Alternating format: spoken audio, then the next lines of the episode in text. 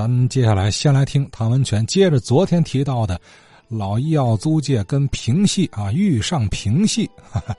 呃，接下来还会有些事儿，还会有些话可说。呃，今儿个一上来呀，首先我先纠正一下昨天节目里头啊我的一个口误啊。这个我昨天说的平剧院这个房子坐落这个地点，我昨天说的是北安道啊，不对啊，应该是平安街和三马路，就是进步道这交口。但是呢，我昨天发的这个照片啊，啊位置还这个房子都没问题啊，只是就是把这个这个北安道改成平安街就没问题了。呃，另外呃还补充这个。平剧院旁边啊，应该还有一座楼，应该这两座楼都是平剧院的。地震以后，这建筑啊，呃，变成平顶的了，也但是也是二层。我那时候从那儿从那儿过，我总觉得奇怪，就是嘛呢？我对这房子印象特别深，就是那地震以后啊，它那大屋顶改成平顶了，外边还加了很多的那个抗震的那圈梁啊，外边是水泥。我记得这个平顶这个房子有一有一个特别吸引我，就是一个地方，就是有一个窗户，那特别好看啊，圆的窗户。然后他那个圈梁啊，就打那窗户上过去了，打那窗户正当间过去。哎，我一过那儿，我就说：“嗨，我说这活干的啊，这真是加固也没事你别打人窗户正当间儿过过一个圈儿，两，这叫嘛玩意儿呢？啊，这是说一个插曲儿啊，昨天的一个口误。另外呀，提到了天津评剧院了，让我又想起来一组界里头啊，另外一个呃很有特色的一个建筑。哎，这建筑又跟评戏有关。这个建筑，就是五马路广富道上的这个异国菜市儿。这个异国菜市儿解放以后改名叫广富道副食品商店啊，也有叫广富道菜市儿的。上个世纪五十年代呀，国家呀急需一些个树立一些个典型的这个呃人物啊，从而呢鼓舞这个广大劳动人民呐，建设社会主义新中国的干劲儿。哎，一系列的这个劳模啊、英雄人物啊、先进工作者啊应运而生。这个广福道菜市啊，就出现了一位啊享誉全国的一位啊全国劳模啊张时珍。张时珍奶奶至今啊啊仍然健在啊，九十来岁了啊，呃，而且身体健康。我在此呢，我就不赘述他的这个先进事迹了。一九五八年天津评剧院建院之后啊，编演了一出啊呃著名的这个现代戏，很轰动，就是根据。张士珍的真人真事儿，哎，改编的同名的评剧就叫张士珍，由当时的这个天津评剧院呢七大主演之一啊，辛翠霞扮演这个张时珍。呃，辛翠霞老师啊，呃，原名叫李玉芳，就是那个尧舜禹的那个禹。他呢和谁呢？就是原来天津京剧院呢有一位个元老级的著名的旦角，现在还健在啊。呃，老艺术家叫李文英。提这个名字，大伙儿可能觉得有点耳生啊。但是有个京剧《火烧望海楼》，这里边里有一个那个急公好义、抱抱打不平的那一个女的叫崔大脚，这个很很生动，这个人物形象啊。呃，这可能也是京剧舞台上第一个啊说天津话这个旦角的角色啊，就是这位李文英老师扮演的。李文英老师就是前些日子去世这个呃京剧名家呃刘少全老师的老伴儿，呃李玉芳也就是辛翠霞老师啊是李文英老师的亲姐姐。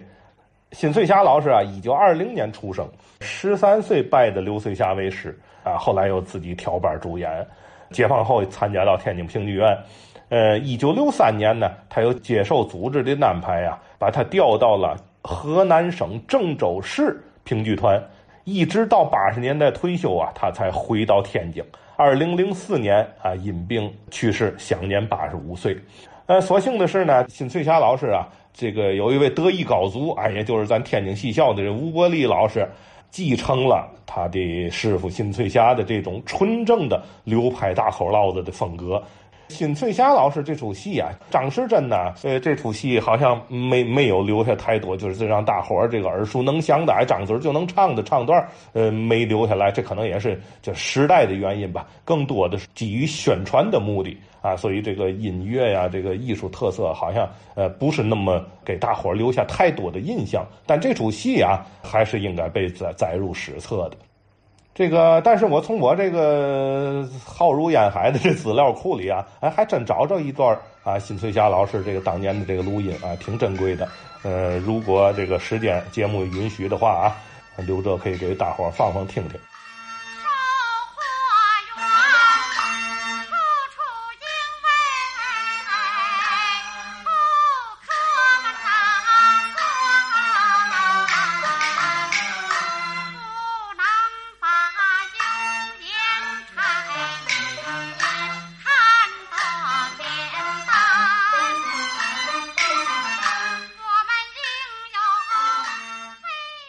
好，您现在正听到的就是由谭文全提供的这个录音资料啊，是由新凤霞老师，呃，当年出演的这段评戏《张世珍》当中的一段选段。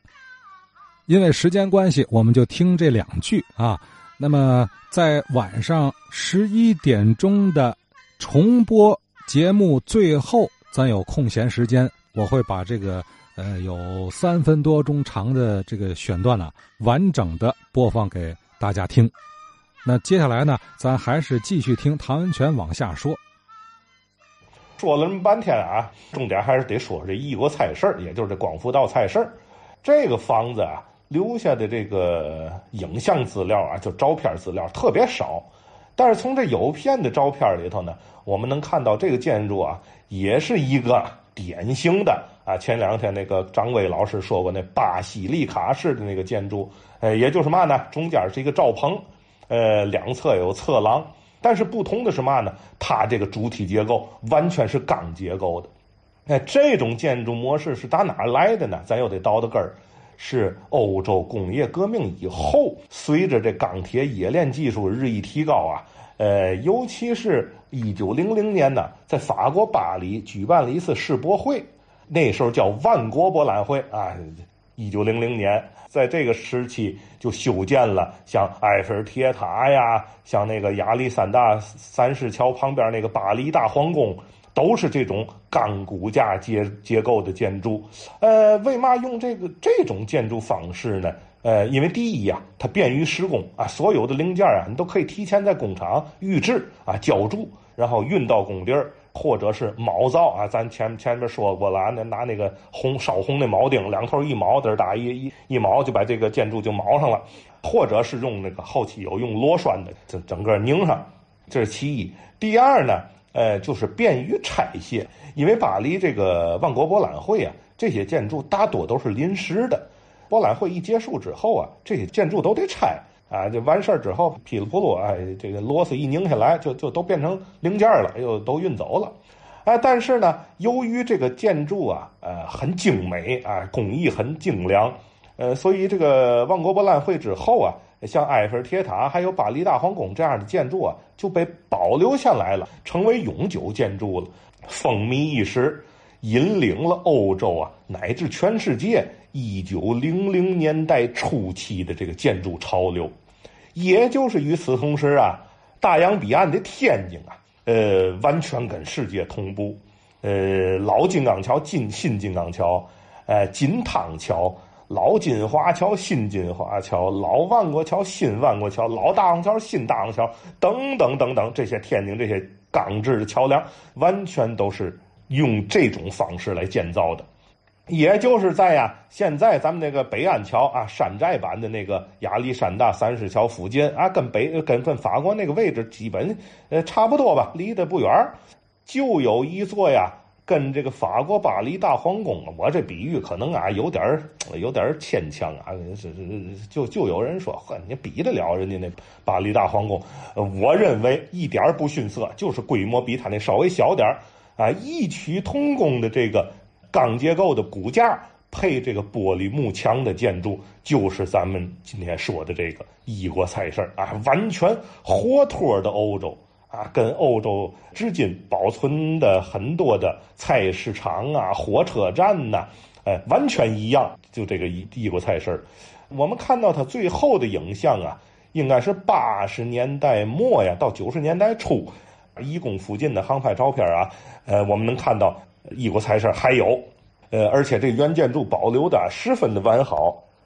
呃深绿色的这钢骨啊，还有这个玻璃罩棚啊，保存的好都很完整。但是很很可惜啊，这我我最近说的，我觉得咱这节目提到最多就是这词儿啊，很可惜，应该是在九十年代初，就是这么一座啊，在建筑学上啊，呃，又有这个非凡的这个历史意义，因为天津跟世界同步的见证啊，这是，呃，一个历史意义，又蕴含了呢，解放后天津啊，先进的劳动工作者人文内涵的这么一座经典建筑啊，不知名的什么原因。呃，就给拆了啊，很草率就给拆了。原址上啊，盖起了一座呀五六层高的，我可以说啊，毫无设计可言的这么一座居民楼啊，就是那红砖楼。这个我也想让更多的啊，这这门口的原来老居民、老住户、老邻居，多多的回顾一下异国菜市这座建筑的前生今世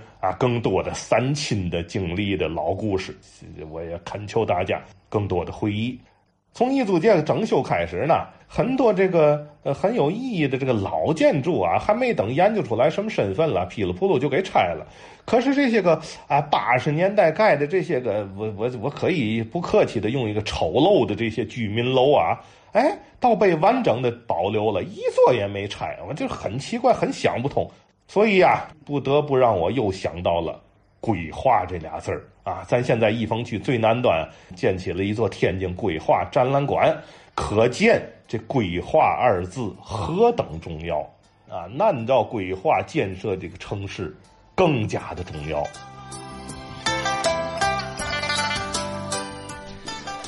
呃，的确啊，这个历史文化是城市的魅力之关键啊，是城市的灵魂。要像爱惜自己的生命一样保护好我们城市的历史文化遗产。这话不是我说的，是习大大说的啊。二零一九年的时候，习习总书记还正是在义丰区视察，在梁启超旧居在这个这个展览馆里头指出，要爱惜城市历史文化遗产，要在保护中发展，在发展中保护。咱就说呀，这样的要求落到实处的时候，遗憾、可惜会越来越少，对吧？尚存的那些文物建筑呢，也就会逐渐的在城市中活起来，我们的城市的这个历史文脉也就得到了保护了，呃，我们的文旅事业也就更加兴旺。那么后人呢，也会更深入的了解，进而更加深爱这个地方。